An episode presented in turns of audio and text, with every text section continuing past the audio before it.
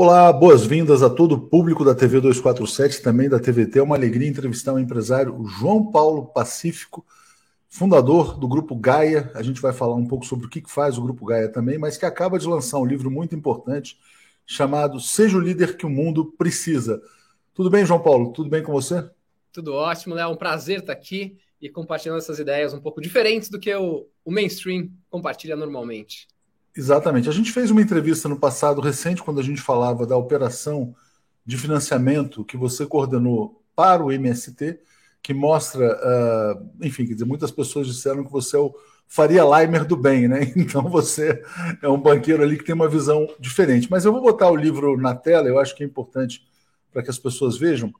É, seja o líder como o mundo precisa, impacte as pessoas, os negócios e o planeta. Queria que você falasse um pouco sobre o livro é, que você lança nesse ano. A editora é Harper Collins. É um livro de gestão de administração, é voltado para os presidentes de empresas ou para aqueles que querem ser presidentes, diretores, aqueles que estão nas funções de comando. Diga lá, João. Legal, Léo.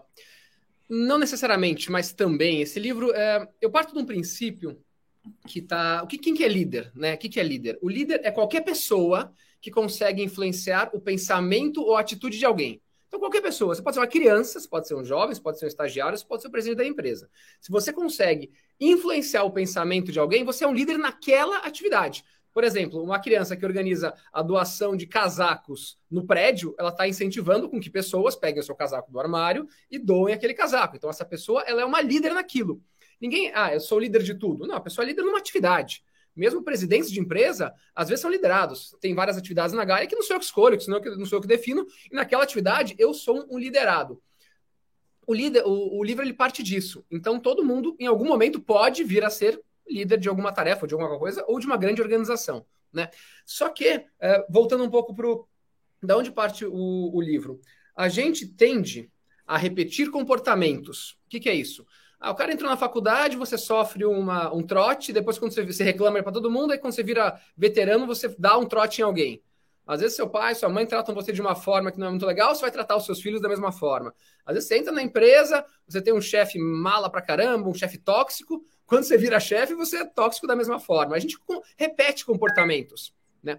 E esse livro, ele vem justamente para tentar quebrar esse ciclo. Mostrar, pô, peraí. Eu fiz uma pesquisa no LinkedIn, Léo, uh, com mais de 5 mil pessoas que responderam, e das 5 mil pessoas que mais de 5 mil que responderam, 98%, isso é basicamente todo mundo, ou já, eh, ou já teve um líder tóxico, ou é tóxico, ou conhece um líder tóxico. Então, assim, dos 100%. As pessoas faziam autocrítica, João? Faziam auto... Elas falavam sobre o próprio comportamento ou falavam de terceiros? pouquíssimo. Na, na, verdade é o seguinte, uh, ah, 100%, né? 89 já tiveram líder tóxico. Então, 9 a cada 10 tiveram líder tóxico. 8% não tiveram, mas conhecem um líder tóxico. Uh, 1% eu sou o tóxico. E 2% não conhecem, não viram, não sabem quem são. Provavelmente dentro dos 2% que nunca viram alguém tóxico, vários deles são tóxicos. Vou aprofundar um pouco nisso. É, eu queria te perguntar, eu te pedi até para definir o que, que é um líder tóxico. Eu já tive, na verdade, mas não vou apontar o dedo para quais são, porque senão eles vão ficar chateados, porque são meus amigos. Mas claramente tinha um comportamento um pouco fora do padrão. Mas o que, que é um líder tóxico? Perfeito, eu ia falar exatamente isso. Um líder tóxico é um líder que ele é nocivo às outras pessoas. Se, alguém, se você é nocivo à pessoa, é, então você é um líder tóxico. Né? Então, aquela pessoa que, de alguma forma, ela faz uma pressão desnecessária, ela faz um bullying, ela faz uma piada, ela joga você para baixo. Ela acha que ela vai te educar te jogando para baixo e fazendo mal. Né? E a ciência já mostra que não é por aí. Só que tem outra característica interessantíssima nesse, minha, nesse meu mergulho. Né? Eu sou uh, empresário há 13 anos, uh, trabalho no mercado financeiro, que é um lugar infestado de gente tóxica há 22, 23 anos já. E o que é o seguinte: a pessoa tóxica ela não se considera tóxica. Isso é super interessante, né? Sempre a pessoa tóxica, ela tem uma justificativa. Não, eu sou assim por causa dele. Ah, aquele, também aquele cara não fez aquilo, ah, por conta dele. O mundo é culpado, é, é o mundo justifica aquele comportamento absolutamente uh, nocivo que aquele ser humano tem. E ele, e ele, ah, não, eu sou assim por causa disso, disso, disso. Por isso que nessa pesquisa só 1% falou que era tóxico, né? Só que daí tem uma outra pesquisa que eu vi, que é, outras duas pesquisas interessantes também, que vale falar nesse começo aqui de papo, Léo. Uma é que a, é uma pesquisa feita lá fora, tá, por dois pesquisadores, a Christine uh, e o Tony Schwartz, que é o seguinte: é, num grupo de 20 pessoas, pensa, um grupo de 20 pessoas, a presença de um tóxico aumenta em 54% a chance de um bom membro sair. Então, ó, tem uma empresa, uma equipe, que for, de 20 pessoas, se você contratar um tóxico, a chance de um bom membro, aquele cara bacana, tal, trabalhador competente, sair é mais do que a metade. Então, o que acontece? Você tem um grupo que está coeso, trabalhando bem, que você colocou um tóxico, a chance de um bom membro sair é 54%. Vai trazer outro tóxico. E daí esses caras vão dominando. Tem uma outra pesquisa com 20 mil pessoas, que eu ponho no livro também, em uh, vários países, então não é uma coisa só Brasil, não é uma coisa em vários lugares, que mais da metade dessas pessoas, de 20 mil pessoas, disseram se sentir desrespeitada de forma regular no trabalho. Então, é regularmente você é desrespeitado, você é desrespeitado, e isso desmotiva demais as pessoas. É, né? é um ambiente de sofrimento para muitas pessoas. É, eu já tive uma experiência, na verdade, né, agora, agora eu lembrei que eu já tive mais de uma experiência, eu lembrei de uma outra. É, e o líder tóxico, na verdade, é, eu sentia claramente que ele queria provocar a minha saída de um determinado ambiente. O que, que, na verdade, na sua opinião, é a característica principal desse líder tóxico? Quer dizer, é a insegurança? é o medo, quer dizer, é a tentativa de demarcar o seu território. Por que, que as pessoas são levadas a esse comportamento? Se ela já tem lá uma posição de liderança, em tese, está lá, o lugar é dele, o que, que uh, motiva as pessoas a agir dessa maneira? Eu acho que o principal motivo é a falta de consciência, e eu vou explicar isso aqui. Estou uh, cheio de pesquisa. Né? Tem uma outra pesquisa que fala que, uh, que daí os caras foram lá, os pesquisadores, e foram entender a mente dos tóxicos. Então, tem dois tipos de tóxico. Tem os psicopatas, daqui a pouco eu vou falar, tá? Mas tirando os psicopatas, que é uma, questão, um outro tipo de anomalia, mas que é legal falar do psicopata também, uh, nessa outra pesquisa eles descobriram que 60% dos líderes tóxicos disseram ser tóxicos por falta de tempo. Como se ter muita atividade faz você ser mal educado com os outros, né? Não é porque você tem muita atividade que você vai... Então, isso mostra, para mim não é a falta de tempo que é o problema, é a falta de consciência. E o segundo uh, item mais, uh, mais predominante nessa pesquisa, que foram 25% das pessoas, falaram que é falta de modelos positivos. Então, se você junta esses dois, já é 85%. O que, que é? Pô, sempre fizeram assim, eu vou fazer assim. E dois, a falta de consciência é uma visão absolutamente limitada de que a empresa, a organização, é uma guerra. Ou eu ganho ou eu perco. E é uma visão que ela vem tomando conta cada vez mais, e o que é uma grande loucura, insanidade, você achar que você vai ter que conviver 6, 7, 8, 9 horas por dia com alguém que você está lutando. Ninguém, ninguém aguenta. Uh, uh, mentalmente, os níveis de burnout, que agora é até doença, os níveis de estresse, de depressão nas empresas, nas organizações como um todo, estão cada vez mais altos por conta disso, por conta desses líderes tóxicos, que seguem o um modelo, e aí você vai falar assim, poxa, mas pô, os modelos que eu vejo por aí, os modelos de grandes líderes que a gente vê empresariais, eles só têm duas variáveis que são uh, que o pessoal aplaude: dinheiro e poder. Né? Então, o cara tem dinheiro e poder, o cara é um grande líder. Mas para ele chegar lá, quantos desses passaram por cima de um monte de gente? Ah, mas o cara tem dinheiro. O cara é, é um super bilionário, então esse cara é sensacional. Não, o cara é um, psicopata. Deixa eu acoplar agora o psicopata nessa mesma resposta. Tem, uh, tem uh, um, um, um psiquiatra forense que ele fala de três características que muita gente das empresas quer, e são boas mesmo que é o carisma, uma boa comunicação e um bom pensamento estratégico. Então pensa o seguinte, ó, uma pessoa que tem carisma, uma boa comunicação e um bom pensamento estratégico, teoricamente é um bom profissional, né? Mas essas três características são fortemente encontradas também em psicopatas. A diferença é que o psicopata ele não tem ética, ele não tem empatia e ele não tem emoções desagradáveis. Então, ele usa da comunicação, usa do pensamento estratégico como ele não tem empatia com o outro, ele não tem nenhum problema de pisar no outro. Ele não tem, ele não tem, uh, ele tem déficit de sentimento desagradável, né? então ele não fica com medo dessas coisas. Então, para ele, uh, ele usa o outro para benefício próprio. Então, ele vai manipular a situação toda com inteligência, né? Porque a gente acha que psicopata é, é o Jason. Não, o psicopata é tipo é o cara que está falando que o que são 6 ou 7 mil mortes. Poxa, nenhuma criança morreu na pandemia, né? Então é, é um tipo de, de, de Qualquer semelhança não é mera coincidência. Vamos... Exato, exato. Tipo, então, e, e aí esses caras são nas empresas também. E o psicopata tem outro ponto super interessante que é o seguinte: ele não tem medo de errar. Se você arriscar muito na vida, qualquer pessoa, tá? Você tem mais chance de errar do que acertar, né? Quem arrisca muito vai errar a maior parte das vezes. Só que às vezes que você acerta, você pode acertar lá, lá em cima, né? Proporcionalmente, quem arrisca demais erra muito, mas se acertar, pode acertar muito. E por isso, alguns poucos acertam muito e viram grandes empresários. Porque o cara arriscou. O cara arriscou. Aí o cara vai lá, abre um monte de lanchonete, uh, o outro vai lá e abre uma, um, um, negócio que coloca, sei lá, um monumento na frente americano. Enfim, os caras arriscaram um monte e ganham. E ganham muito dinheiro com isso. E aí a pessoa falou: mas esse cara é sensacional. Não, ele pode, ele pode vir a ser um psicopata que arriscou um monte e deu certo. Né? Então, por isso. Uh, e aí que vem a cabeça dessas pessoas. Falta de consciência de várias delas, repetição de modelos absolutamente falidos de gestão de pessoa, ou uma maldade intrínseca que é um psicopata. Ô, ô, João, mas aí eu queria te colocar um ponto, quer dizer, quando você tem um líder com essas características, os que estão, vamos dizer assim, na cadeia de comando, você tem uma empresa, você tem o dono, tem o presidente, tem os diretores, a tendência é que todos espelhem o exemplo maior, que todo mundo tente a reproduzir, eh, vamos assim, tenda a reproduzir esse comportamento lá de cima? Sempre. Sempre, sempre, sempre.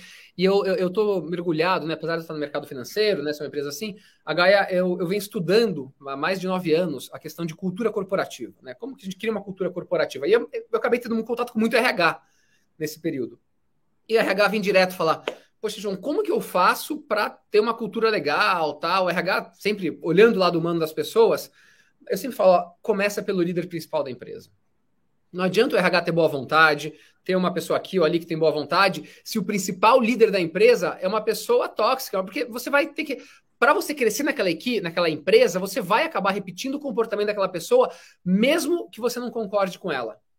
Eu falo assim: ah, RH vai fazer uma atividade super incrível que vai abrir a cabeça das pessoas, que vai tornar todo mundo melhor. Aí chega o diretor comercial e tira sarro. O cara não vai. O cara vai.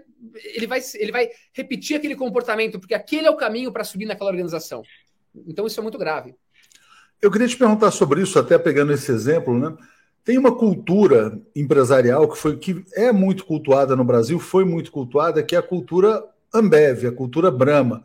E é uma cultura de extrema competitividade. Inclusive, já houve até processos trabalhistas de pessoas que eram expostas a bullying por resultados, por coisas desse tipo.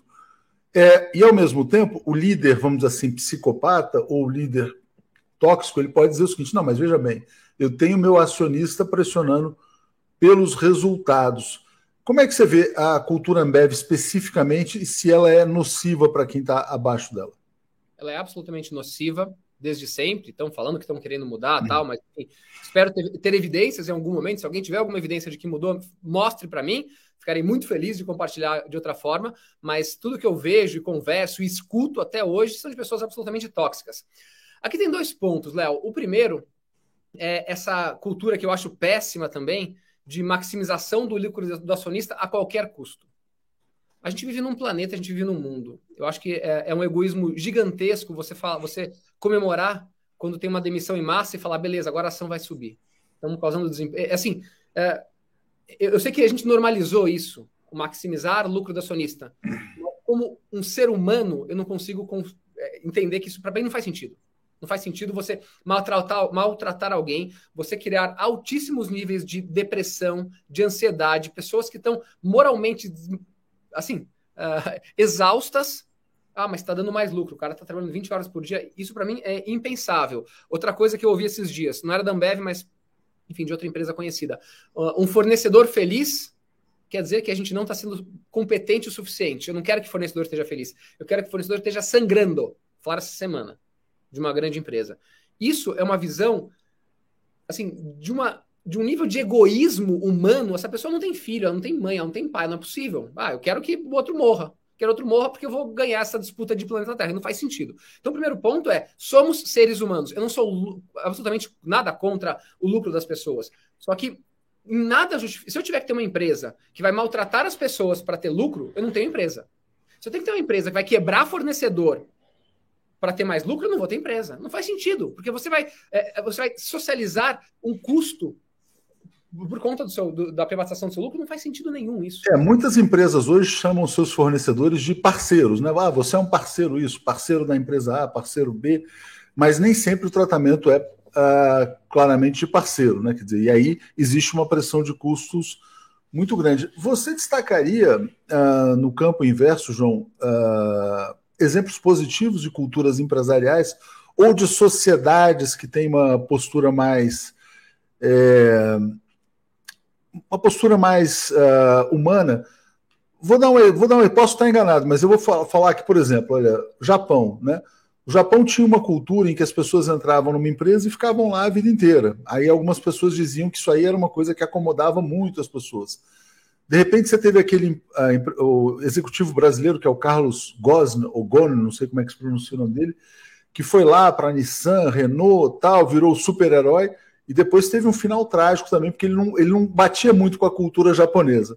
É, então eu queria te perguntar o que, que você vê como exemplo mais equilibrado, vamos dizer assim, de relações harmônicas entre empresas, seus funcionários ou colaboradores, né? Porque tem gente que chama funcionários de colaboradores, mas no fundo são funcionários também. Como é que você vê essa questão? Eu vou começar dando exemplo da minha própria empresa, né? Que acho que é assim, é um exemplo mais, mais que eu tenho mais. Tem outras empresas legais que eu posso falar também, mas começando pela minha própria empresa. A Gaia é uma empresa do mercado financeiro, um mercado em que as pessoas realmente colocam o ego e o dinheiro acima de qualquer outra coisa. A Gaia absolutamente não é isso, né? A gente tem trabalhos sociais incríveis há muitos anos, é, financiamos uma ONG é, super séria, premiada, enfim, há muito tempo. Uh, a Gaia tem uma quantidade de currículos que a gente recebe que é absolutamente desproporcional a qualquer coisa que eu já vi. São milhares e milhares de pessoas que querem trabalhar na Gaia. Nosso recorde foram 17 mil pessoas para uma vaga, 17 mil candidatos para uma vaga. Né? Então, isso mostra. Uh, a Gaia faz negócios com empresas de todos os tamanhos, né? de todo tipo, e vários parceiros nossos de negócio, eles são parceiros mesmo, que querem fazer negócio com a Gaia. Por quê? Porque sabem que eu não vou passar o pé em ninguém. Eu não passo o pé em ninguém. Pô, estão há 13 anos. Desafio alguém e falar, ah, mas vocês sacanearam com alguém. Não, não teve ninguém. Ninguém quer falar isso. Só que isso traz uma confiança e numa relação humana, a confiança vale muito. Seja de uh, um casal, seja de uh, um, um, líder com liderado, seja de empresas. E é esse o mundo que a gente está construindo. E assim tem várias outras empresas que são muito legais. assim. Uh, lá fora tem um banco que eu adoro que chama Triodos. Triodos é um banco que, assim, é um banco holandês que está em vários países e eles não crescem mais porque eles não querem mas eles estão em vários países, eles fazem só investimentos de impacto, os clientes querem trabalhar com eles. Então, quando uh, o Ben Jerry's é uma empresa que eu adoro também, empresa de sorvete, mas que tem causas, que tem a questão da diversidade muito forte.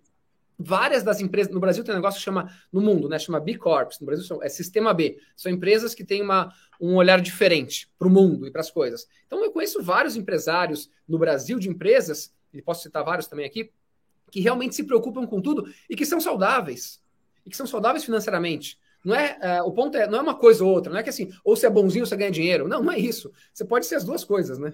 É, eu vou botar aqui na tela um, um detalhe aqui do site da Gaia, né? Você tem lá, missão, desenvolver empresas saudáveis, felizes e com propósito. Visão, revolucionar as relações entre as pessoas e as empresas.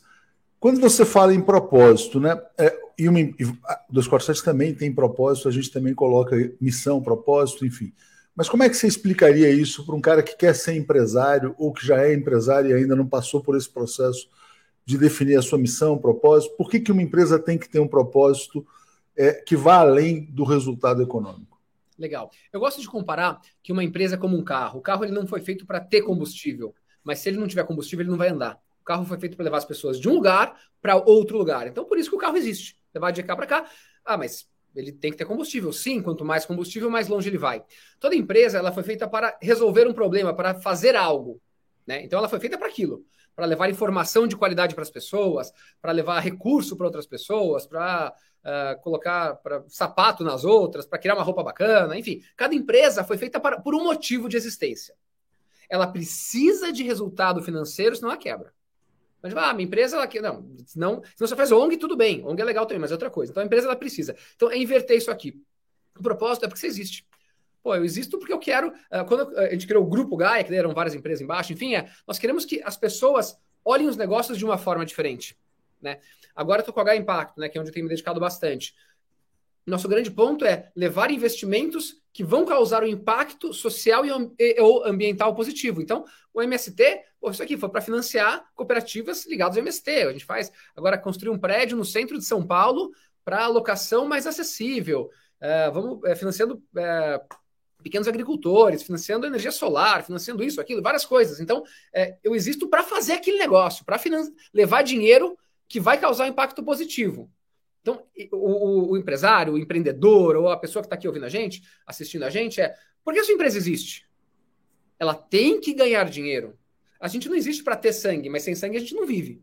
Então, assim, você existe por um motivo, que, o que te dá prazer, o que te vai. Caramba, quanto mais eu fizer isso, mais feliz eu vou. Né? Hoje na Gaia, a gente criou uma outra coisa super legal, que é criar causas. Então, a gente tem três causas que eu quero ajudar na resolução dessas causas, que a, a, a, são as mudanças climáticas, a redução da desigualdade e a felicidade do ser humano. Então, o que, eu posso fazer para deixar o ser humano mais feliz? O que eu posso fazer para reduzir a desigualdade? O que eu posso fazer para mitigar a questão climática que é tão urgente no planeta? Então, faço negócios pra, por conta disso. E eu preciso de dinheiro para isso. É muito interessante quando você fala isso, quer dizer, é, as pessoas têm que se colocar a seguinte questão: por que você faz o que você faz? Né? Por que, que você acorda todos os dias e trabalha com esse objetivo? Você acha que o, a, quem está do outro lado, por exemplo, o consumidor que vai comprar um produto, ou que está nos assistindo, ou que está fazendo alguma coisa, ele é capaz de enxergar a diferença entre empresas que têm propósito das empresas que não têm propósito? Por exemplo, e ele é capaz de dizer o seguinte: não, eu vou comprar não o que você faz, eu vou comprar porque você faz desta maneira. É, a pessoa enxerga isso, quer dizer, o porquê, a motivação que há por trás das pessoas? Total e uma, uma mudança muito grande que está acontecendo é de mentalidade nas novas, nos jovens, né, que estão entrando no mercado de trabalho agora. Cada vez mais, quem está entrando no mercado de trabalho, é, o mercado de consumo que seja, já vem com essa mentalidade. É, muitas pessoas que são mais velhas não perceberam isso. A minha geração, é, ela é uma geração de transição, né? Quando eu estava na, na, na, faculdade ainda, o sonho de todo mundo era trabalhar na Ambev, sabendo que ia apanhar, né? Ah, mas eu quero ir lá. Hoje em dia não. Hoje em dia o jovem não quer mais uma situação dessa. Hoje em dia o jovem ele é, ele é vegetariano. Hoje em dia o jovem ele quer ele, ele, ele, se identifica com aquela marca, mesmo que pague um pouco mais caro por ela, mas ele sabe, tipo, entre uma blusa que vai pagar uh, trabalho escravo, que vai ter trabalho análogo à escravidão, e uma blusa que você vai pagar um pouco mais caro, mas você sabe que está ajudando refugiados, o cara não tem dúvida. Não tem dúvida de qual escolher. Né? E cada vez mais. Tem outro dado interessante que uh, isso mostra essa mudança de mentalidade do consumidor também.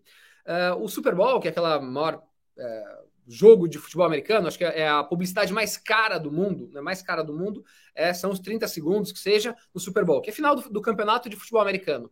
Se você vai observar, eu observei nos últimos anos, uh, na pesquisa do livro, as propagandas que fizeram no Super Bowl. Eles não fizeram lá propaganda de o meu produto é melhor todos foram propagandas temáticas. Por que, que eu faço isso? Que problema eu resolvo? Eu ajudo pessoas com deficiência, eu ajudo aquilo, a minha marca tem uma preocupação ambiental mais forte.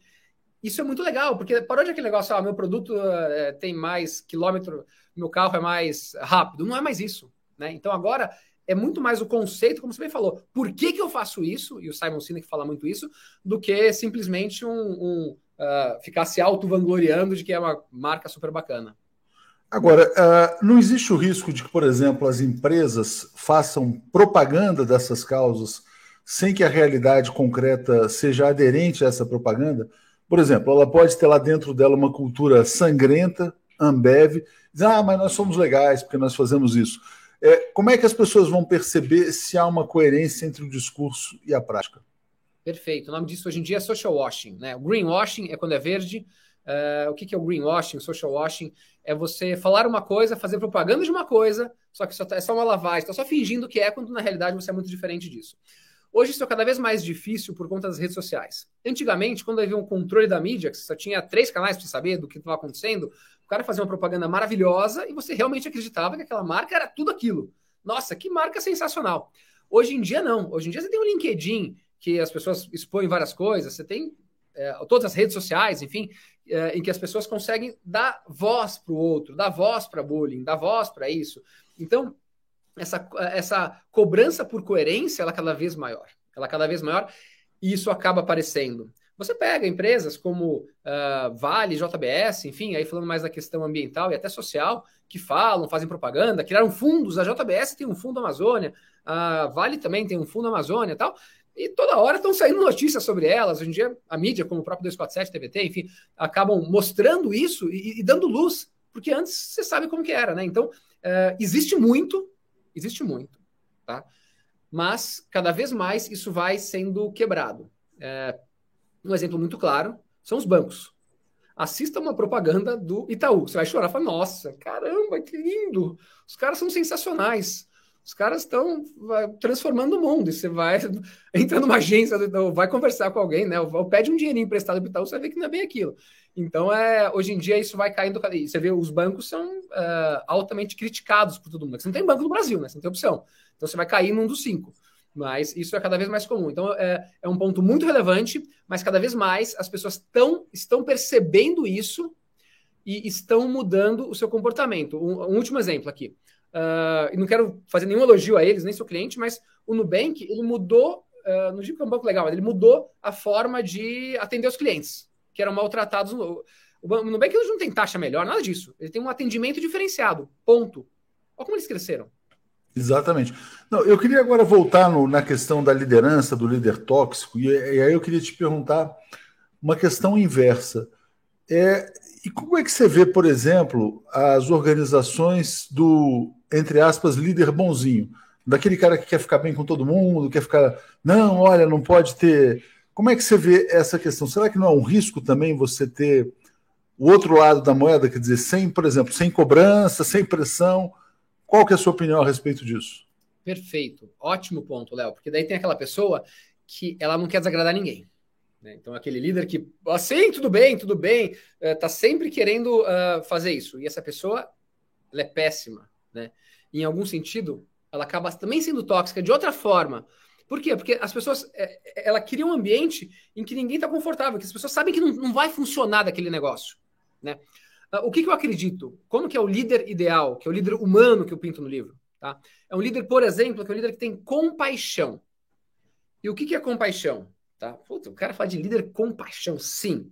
A compaixão ela parte de três passos. Primeiro, empatia, você entender o outro. Primeira coisa, você vai entender outra pessoa. Dois, você não quer que ela sofra. E três, você vai agir para ela não sofrer. Tá? Vai agir para aquela pessoa não sofrer. Ah, então o líder bonzinho é o líder compassivo. Não, não, não, não. Se você está dizendo. Pega um filho, sim, você tem filhos também, eu também. Se eu falar tudo pro meu filho, ele vai sofrer horrores no futuro. Ele tem que saber ou não. Se você, fala, se você tem um, um, um, colaborador, um funcionário, enfim, que ele está numa cadeira, que ele não está performando bem, que ele está indo mal, e você fala, não, tá tudo bem, você está indo super bem. Você está fazendo esse cara sofrer horrores hoje e no futuro. Você está fazendo a organização sofrer. Então, o líder, ele fala de forma compassiva, atenciosa, gentil, mas a verdade. Né? O quinto valor da Gaia é comunique-se sincero e honestamente. Ô Zezinho, seguinte, não tá legal. Você fez atitude A, B e C, foram mal feitas e não sei, não sei o que, se você não arrumar, você tem que te demitir, ponto. E, assim, isso não tem problema, né? Porque você fala, não, você tá ótimo, tal, tal, tal. Em algum momento você vai demitir, o cara fica pé da vida com você. Pô, você, me, você sempre falou que eu era uh, bacana, legal, tal, e você me demitiu. O que aconteceu? Então, é, o líder bonzinho, ele também, é, ele, ele também é ruim. Mas o, o líder bonzinho, é, ele tem que trabalhar primeiro com ele, né? Porque é, é, é, uma falta de confiança em si, e ele não percebe o quanto ele prejudica não só ele, porque ele está sofrendo, como ele faz as outras pessoas sofrerem, criando uma, uma realidade completamente paralela que todo mundo, inclusive ele, sabe que é mentira.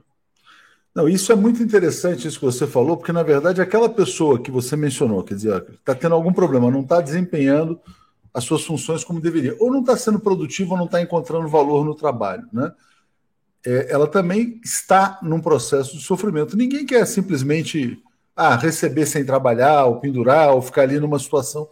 Acho que todas as pessoas querem se sentir úteis, produtivas e valiosas para uma organização dentro de um objetivo, né? É, então, acho que era importante falar sobre esse ponto, sobre aquela pessoa que talvez não esteja numa posição de liderança, mas tem que perceber que ela tem valor naquele uh, ambiente. Então, acho que passo para refletir a respeito disso. Perfeito, perfeito. Sabe que uh, o fato de você. Tem um, tem outro estudo legal também que eles fizeram com uh, pessoas que limpavam o hospital. Né? E, e, dividiram em três grupos. Aquelas pessoas que iam lá e limpavam, aquelas pessoas que estavam fazendo aquilo para crescer na vida, e aquelas que percebiam que ao limpar o hospital, elas estavam contribuindo com a saúde de milhares de pessoas. Olha só, uma só vai lá e limpa o chão e beleza, vou embora. A outra, pô, quero limpar porque eu quero amanhã ser coordenadora do, do hospital, da limpeza, enfim. E a terceira falava, nossa, peraí, eu estou limpando, se eu limpar bem, eu vou tirar vírus, bactéria e vou ajudar na saúde. Assim como o médico ajuda na saúde, eu, da limpeza, ajudo na saúde. E aí, quando eles olharam esses três grupos, o grupo mais feliz, obviamente, é o terceiro, que ele entendia o porquê que ele estava trabalhando lá. E quem crescia mais na carreira não era o segundo que estava lá para crescer, era o terceiro. Porque elas limpavam melhor, então elas cresceram mais na carreira também. Então eram não só mais felizes, como também cresceram mais. E olha, elas faziam uma coisa que muitas pessoas acabam até não dando tanta importância que a limpeza, e é fundamental a importância. Pega o escritório e não limpa uma semana, você vê como fica. Então, todas as funções de uma empresa, de uma organização, qualquer que seja o grupo que seja, é, público ou privado, inclusive, tem uma função de existir. Né? E quando você entende que você é parte daquilo, é você olhar um pouco fora, né? Tem uma, uma, uma, coisa bem conhecida que, o, que a gente não sabe se é verdade ou não, mas vale como exemplo, que eu gosto muito de dar, é quando o John Kennedy chegou na NASA e perguntou para uma pessoa que estava limpando o chão e falou: O que, que você faz? E ele falou: ah, Estou ajudando a levar o homem para a Lua. Pô, mas, pô, que legal, o cara. Né, ele não estava limpando, ele estava fazendo uma coisa muito maior. Que se não tivesse um cara da limpeza, o cara da portaria, o motoboy, o financeiro, o homem não chegaria para a Lua. E ele sentiu que ele fazia parte daquilo. Né? Então, ao você se sentir útil Qualquer ser humano, qualquer. Né? Quando você se sente útil por algo, o seu nível de bem-estar, de felicidade, de contribuição, de engajamento, ele é muito maior do que simplesmente você estar tá indo lá como um robô, como um zumbi, né? Hoje em dia é o que mais tem é zumbi corporativo. Você chega na sua empresa, você chega na triste, vai lá, faz meia dúzia de coisas, volta para casa, achando que você vai ser feliz em casa. Mas não vai, você não consegue virar chavinha. É muito interessante, não, importantíssimo. Eu queria te perguntar, uh, João, outro ponto que a gente está vivendo essa era de trabalho remoto é, e que chegou meio que para ficar. Várias empresas estão adotando isso, independente de vacina, não vacina, de pandemia ou não. É, vamos dizer assim, a normalidade já é o trabalho remoto pelo menos alguns dias por semana, o que cria um distanciamento.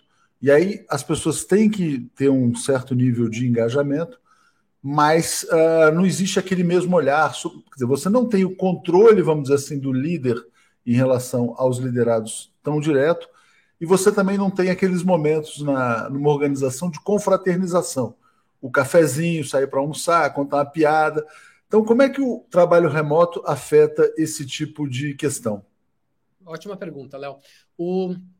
É o seguinte: tem uma, uma pesquisa que já tem mais de oito décadas, é, feita por Harvard, é, enfim, com centenas de pessoas, que eles foram acompanhando as pessoas de várias classes sociais de Boston durante a vida inteira até hoje, né? Já foram quatro chefes de pesquisa, enfim, até quem está fazendo a pesquisa morre, agora foram os filhos dele, e eles concluíram que o fator único mais relacionado à felicidade de um ser humano, independente da classe social, não é a fama, o dinheiro, nada. É a qualidade dos seus relacionamentos. Você ter bons relacionamentos e próximos, isso torna você mais feliz. A pessoa que está muito sozinha, ela vai ter muito mais dificuldade de ser feliz. Obviamente, não estou falando quem está passando fome, quem está em situação de rua, aí são outros 500, uma realidade do Brasil, mas estou falando assim, enfim, uh, numa situação de maior normalidade que é o que a gente esperava que tivesse no Brasil. E uh, o trabalho remoto, ele deixa as pessoas muito isoladas. Eu, eu, eu, entendo completamente que hoje em dia é uma realidade, até uma necessidade e uma coisa que veio para ficar, não vou de maneira nenhuma ir contra isso, mas é muito importante os líderes entenderem uh, que ele tem que ter aquele momento de, de bater papo com a pessoa, nem que seja agora online, enfim. Por exemplo, eu tenho uma reunião, hoje, a reunião que a gente faz hoje logo de manhã uh, com a equipe toda tal. Eh, eu vou lá, na primeira meia hora é batendo papo, contando como foi o final de semana. É importante isso, a gente é ser humano. Não adianta assim, ligou, reunião, fala, fala, fala, depois liga, depois reunião, tal, tal, tal.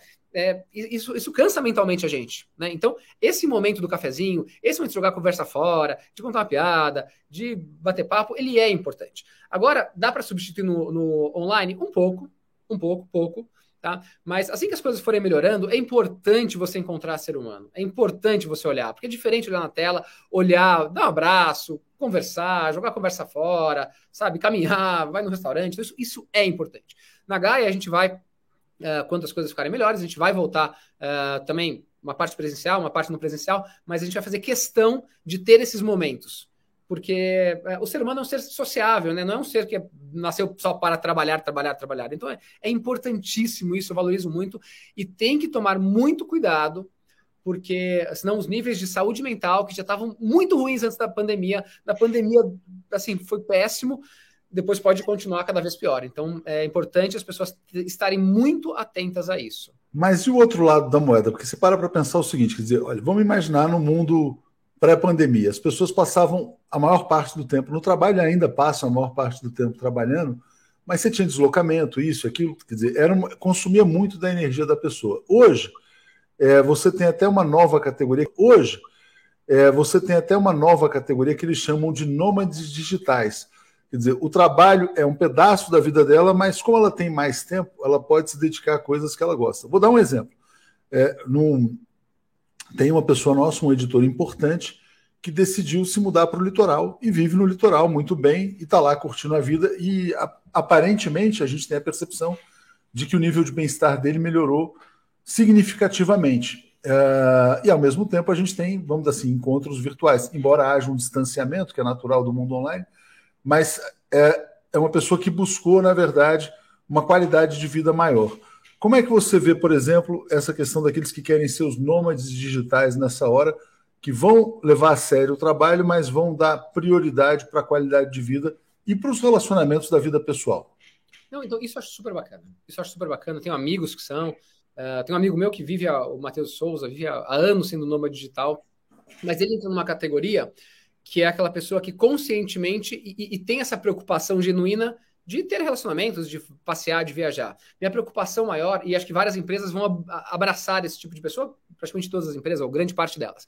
Minha preocupação maior é aquela pessoa que fica em casa, né, que fica em casa, ela e o computador, ela é o computador, ela é o computador, e depois vai dormir, ela é o computador, e daí ela começa a ter uma relação praticamente só com o computador e eventualmente com quem mora em casa. O nômade, ele já tem uma mentalidade um pouco diferente, que ele foi para a praia, ou ele vai estar tá rodando o mundo, então ele tem esse lado social. A gente não pode esquecer, e eu estudei bastante essa questão de felicidade mesmo, a psicologia positiva, acabei mergulhando muito nesse, nesse tema nos últimos anos, que nós somos seres sociáveis. O ser humano é um ser sociável, não é um ser uh, produtivo, não é um ser robótico, ele é um ser sociável. Nós nascemos para socializar com outras pessoas. Então, se o, o, o nome digital normalmente é alguém que, tá, que sabe uh, circular em lugares diferentes, que está preocupado com isso. Então, essa pessoa ela está abarcada nesse meu, uh, no meu comentário anterior da, da saúde mental, porque provavelmente ela está cuidando disso através desses outros relacionamentos e das novas experiências que ela está causando no cérebro dela. Então, isso é bárbaro, isso é muito legal. Ela vai para a praia, faz lá, trabalha de lugar diferente e tal. Mas grande parte das pessoas, a gente sabe que não é por aí, né? Que é o cara que está trabalho, trabalho, trabalho, acorda mais cedo, mal tem tempo de, de, de almoçar, porque fica em reunião o dia inteiro online, até de noite e não tem contato com ninguém, né? E esse contato que é, falando sobre isso, essa questão das pessoas que ficam só no trabalho, trabalho, você acha que é, o líder ele deve, por exemplo, o, o, aí vale para o líder e para o liderado. As comunicações fora do horário de trabalho devem ser interditadas nas empresas. Ninguém deve ser autorizado a chamar ninguém, porque em tese, quer dizer, na, na era digital, todo mundo está alcançável a qualquer momento. Como é que você vê esse ponto? Eu acho que depende muito da empresa, depende muito do líder, é uma coisa muito específica, tá? Uh, tem muita gente que abusa, abusa, abusa, abusa. Na Gaia, o que, que eu fiz desde sempre, tá? Ou até na minha carreira.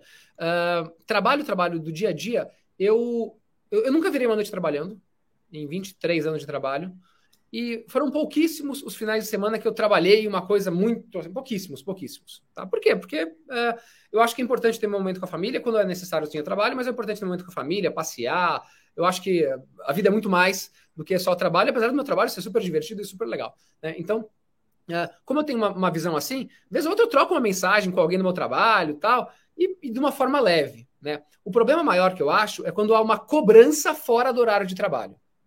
Então, uma cobrança constante. Se tem uma, um negócio específico que é necessário, ok.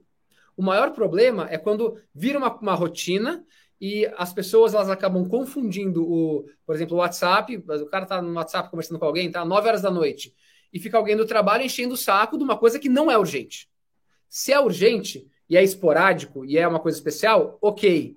Mas se isso se torna uma rotina, tá errado. Aí, aí cabe ao liderado falar, ó, depois das tal hora eu não vou mais responder coisa do trabalho, ou de fim de semana eu não vou responder, porque senão você está abusando de mim, né? Mas eu acredito muito mais num tipo de trabalho que é leve para a pessoa, dentro da empresa, fora da empresa, é um negócio leve, que é agradável, que é gostoso, e que não é aquele negócio de você precisa, você precisa, você precisa. A pessoa vai gostar. Eu, é, chegar segunda-feira e falar que legal, eu sei que pode ser uma, uma, coisa muito insana, mas na Gaia eu sou assim, várias pessoas da nossa equipe são assim. Poxa, que bacana segunda-feira, eu vou ver as pessoas no meu trabalho, vamos trocar ideia, vamos construir coisas legais, porque isso é motivante também, né? Sabe que tem um, um pesquisador chamado Mihaly, ele até morreu no passado, Mihaly Csikszentmihalyi, enfim, e que ele pesquisa o estado de flow, que é aquele estado que você nem percebe o tempo passar, sabe? Que você tá, tá dançando, tá tocando piano, tá escrevendo, tá fazendo alguma coisa. E por mais que quando ele perguntava, as pessoas achavam que entravam no estado de flow no horário de, no horário de lazer. Você lazer? Não, mas não. A maior parte do flow tem no trabalho. Quando você está entrevistando alguém, no seu caso, quando eu estou é, criando alguma coisa com alguém, dando uma palestra, fazendo alguma coisa, você entra no estado de flow. E a gente ter consciência disso, isso é super legal, né? Então, para mim, eu acho que é o equilíbrio que ele é fundamental, não regras absolutamente rígidas. Mas com pessoas que não têm noção, você tem que colocar regra rígida e falar, ó, não claro. vou atender depois de tal hora. Pô, senão você vai me deixar maluco. Exa exatamente. Sobre a liderança, né? A liderança é muito discutida na, no ambiente empresarial, corporativo, mas ela existe, evidentemente, também no mundo político, né? Uh, todo político ele pretende ser um líder de, um, de uma cidade, de um estado, de uma nação, enfim. Alguns querem ser líderes da humanidade. É, e aí, eu, sem, sem querer te pedir para uh, ah, se colocar politicamente, mas eu já escutei uma frase que eu achei muito interessante comparando os dois principais postulantes à presidência da República. Uh, a pessoa me disse o seguinte: olha, o ex-presidente Lula ele consegue tirar o melhor de cada pessoa, né? Então ela vai lá, ela vai extrair o que, que é como ele, ele é um, um, vendedor de esperança, de futuro, né? Então ele tenta extrair o que aquela pessoa tem de melhor para uma construção positiva. E o Bolsonaro, por sua vez, ele extrai o que cada pessoa tem de pior, né? O ódio, o preconceito, misoginia, etc. e tal.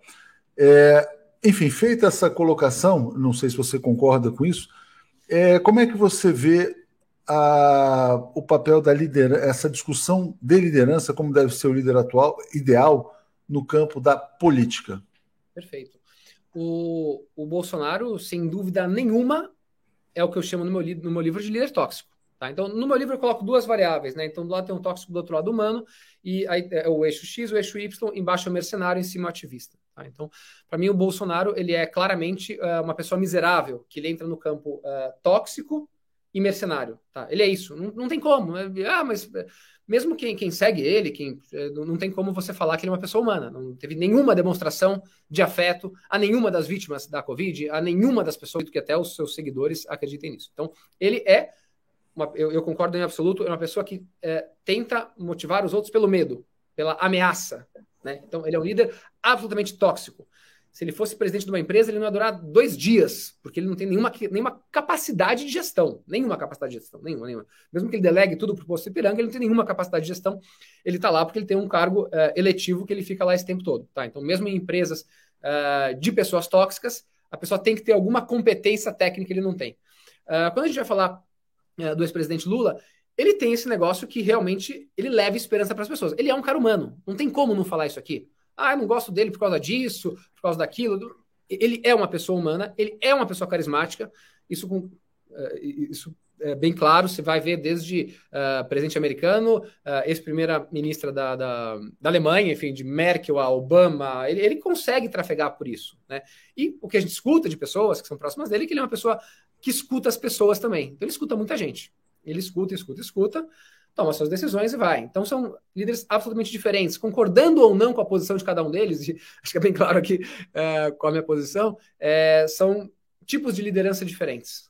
Né? Então, é, e, e, um está de um lado completo e outro está do outro lado é, em absoluto. E a gente está numa crise gigantesca de liderança hoje em dia no Brasil, porque é, esse comportamento preconceituoso, misógino e tudo, e, e comete bullying e que faz piadas absolutamente de mau gosto do presidente da República, várias pessoas se sentiram no direito de fazer isso. Né? Então, isso é, acaba sendo uma liderança tóxica que contagia várias outras pessoas, né? Uma coisa que e é interessante, né? E é um contágio mesmo, é uma doença, porque se a gente parar para pensar, os perfis que havia nas redes sociais era assim, Bolsonaro opressor, né? Então você seguia porque você também queria ser o opressor, você queria liberar aquele lado opressor que as pessoas em geral guardavam, né? Todos os regimes fascistas eles têm um pouco essa liberação de energia, né? Eles, é uma liberação de energia para a violência, né? E é um impulso que as pessoas é, no campo da civilização tendem a controlar. Eu queria te perguntar, aproveitando, já que a gente está nesse campo também uh, da discussão política, é, como é que você vê a figura, por exemplo, do Sérgio Moro? Porque ele surgiu num momento muito específico, né, em que ele aparece ali como, um, como se fosse assim uma espécie de espada da sociedade, um vingador, um cara, um purificador de todo o mal da sociedade, mas ele encontra muita dificuldade para se colocar como um líder, né? Porque ele não consegue nem se colocar do lado da, do vendedor de esperança, porque não foi esse o papel que ele desempenhou é, no passado, mas ele também não consegue se colocar como ah, o opressor verdadeiro, porque já tem um opressor né, mais forte que ele, que é o próprio Bolsonaro. Como é que você vê ele nesse, nessa indefinição aí uh, de papel? Então, o, o, Sérgio Moro, quando ele era, ele era juiz, e lá ele tinha a, a, a desculpa, entre aspas, de, de, ser juiz, por isso ele não dava entrevista, quase dava quase nenhuma entrevista. Então, é uma pessoa que você mal ouvia falar ele falar, né, declarações públicas dele. Ele se resguardava com isso. Então, ele foi colocado numa posição de, entre aspas, liderança, porque por outros, pela mídia como um todo, né? Pô, esse cara foi colocado lá. Você nunca viu uma declaração dele genial, aquele negócio? Não, você não via. Você via no máximo aquele. Mas é um mito que, assim, por mais que o Bial tenha falado, ele é péssimo comunicador. Ele é péssimo. Então, o Sérgio Moro ele foi colocado numa cadeira que não tem absolutamente nenhuma habilidade para permanecer lá enfim, enquanto ele, ele conseguir carregar uh, algumas pessoas e outros vários que estão tentando criar essa imagem dele, como foi criada do próprio Bolsonaro, que teve a facada, enfim, que a gente sabe, daí por isso ele não foi nenhum debate, ou, supostamente teve a facada, enfim, uh, não foi nem não foi aos debates e não teve essa, ele teve toda a, a, repercussão, toda a imagem dele mostrada em todos os lugares, mas não teve nenhuma proposta colocada em nenhum lugar e foi colocado lá dentro. Depois você vê que ele não tem a, já se sabia, obviamente, mas nenhum conteúdo. O Moro, agora, nesse período que ele começou a falar, né, que ele tem que falar, porque ele está querendo se posicionar como postulante à, à, presidência da República, ele não tem nenhum conteúdo, então ele é fraquíssimo em relação à questão de conteúdo e de engajamento também, porque ele não consegue despertar o ódio que o Bolsonaro desperta, né, que o Bolsonaro ele é, ele é tosco no que ele fala, mas ele desperta um ódio, ele vai lá e ele cria essas, essas teorias conspiratórias que não tem pé nem cabeça, e a meia dúzia dele lá vai lá e aplaude ele. O Moro ele não consegue isso, ele está repetindo algumas palavras que ele decorou, que algumas pessoas falaram para ele, mas não, o negócio não para de pé. Então, o Moro acho que é uma coisa que vai. É, assim, se ele conseguir ser esperto, ele vai se candidatar a deputado federal para ter um, um foro privilegiado. Você falou em três características, você falou em carisma, comunicação, tinha uma terceira do líder lá, que também, era, que também são características do psicopata. Qual, qual é a terceira? Pensamento estratégico. Pensamento estratégico. É interessante. Vamos, vamos tentar pensar aqui, ó, o Bolsonaro. Ele tem algum carisma, ele tem alguma capacidade de comunicação e o pensamento estratégico é muito complicado. O Lula ele tem carisma, pensamento estratégico, governou duas vezes e tem, uh, evidentemente, muita capacidade de comunicação. Mas o, o Lula, Lula, ele tem empatia. O Lula ele tem empatia. O Lula ele, ele realmente se conecta com o povo. Isso, Exatamente. Claro. E, e o Moro, talvez ele tenha um pensamento estratégico, mas ele não tem nem carisma, nem capacidade de, comuni de, de comunicação. É, João, olha só, você tendo escrito esse livro, como é que você enxerga, vamos dizer assim, é, vamos dizer assim, qual que é a autocrítica que você faz de si próprio como líder, vamos dizer assim, que você criou uma empresa 13 anos atrás, essa empresa é um sucesso, foi mudando, né? Na verdade, nasceu de um jeito, hoje está indo mais para esses investimentos de impacto. Como é que você vê, uh, dizer, como é que você se vê uh, se fosse aqui uma, uma terapia, uma análise, quer dizer, o que, que você diria a respeito de você mesmo?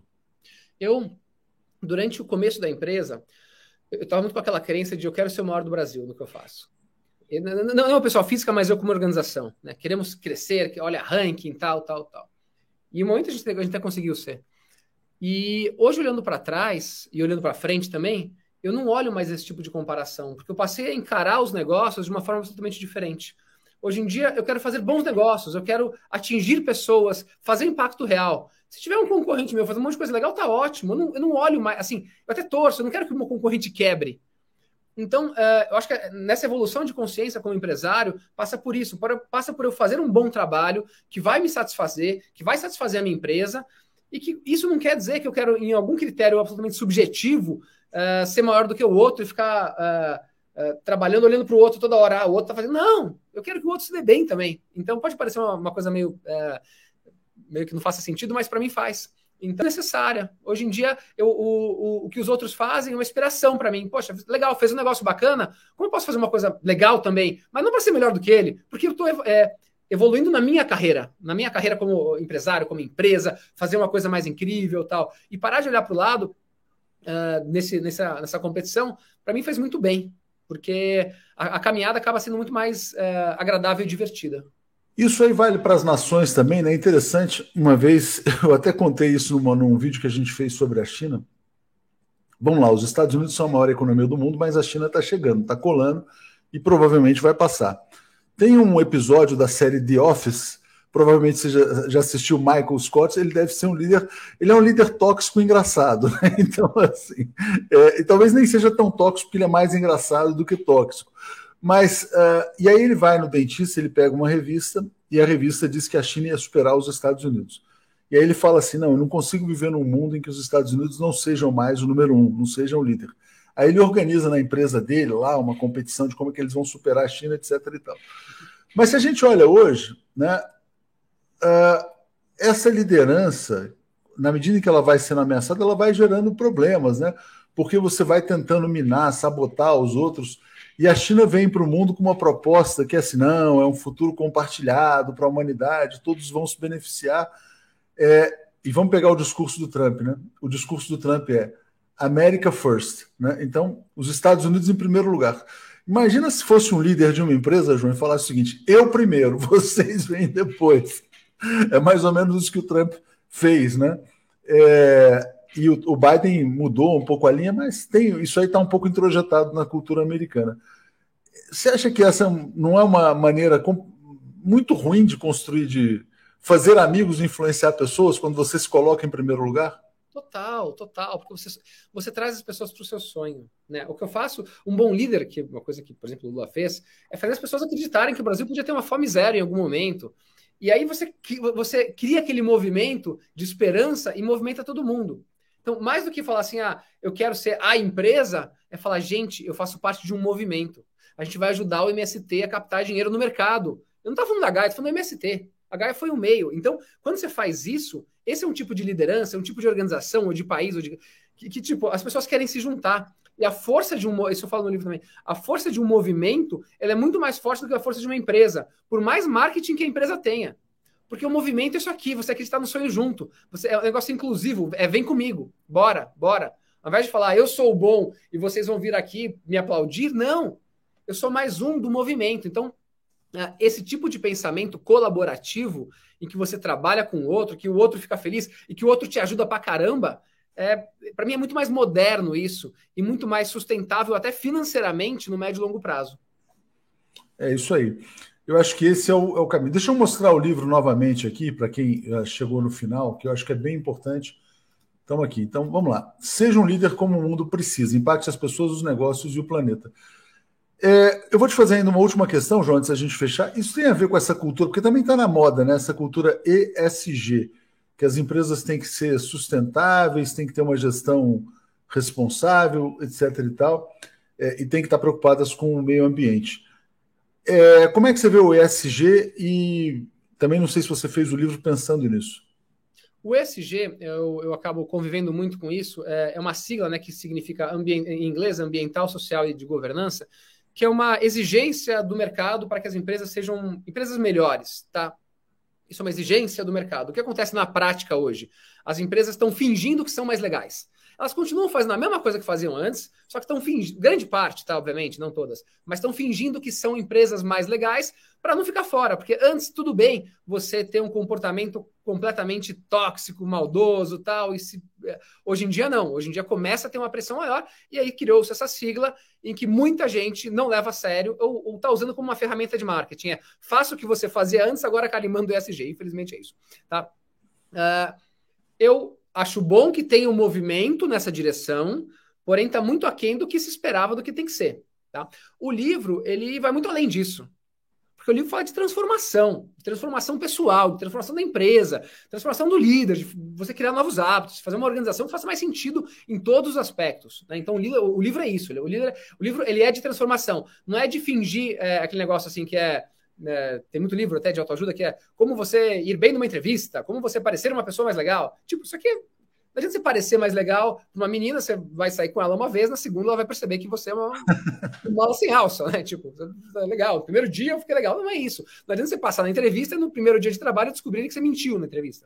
Então, o livro é isso, é de, é de transformação. Então, ele, é, ele vai é, com teoria e prática, teoria e prática de forma leve, mais profunda, para falar, caramba, tipo, quero ser uma pessoa diferente e por aí eu vou. Então, é, o livro vai, vai além do que somente as aparências. João, parabéns pelo livro, parabéns pela sua trajetória empresarial, pela sua fala, pelo seu exemplo aqui.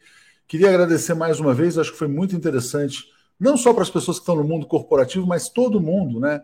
Às vezes o cara pode trabalhar em governo, em prefeitura, em ONG, ou pode ser um estudante, ou pode estar em qualquer situação. Em algum momento ele vai estar numa situação de liderança. Às vezes ele está liderando um grupo de trabalho na escola, né? Então é importante ouvir esses conselhos também e poder inspirar as pessoas numa direção positiva. É isso aí. Obrigado mais uma vez. Legal, Léo. Obrigado. Obrigado a todos e a todas que estavam, é, que passaram aqui com a gente nesse momento. Foi um grande prazer compartilhar isso. E isso aí, seja líder como o mundo precisa, que vai ser melhor para você e para o planeta também. É isso aí. Grande abraço. Valeu. Valeu.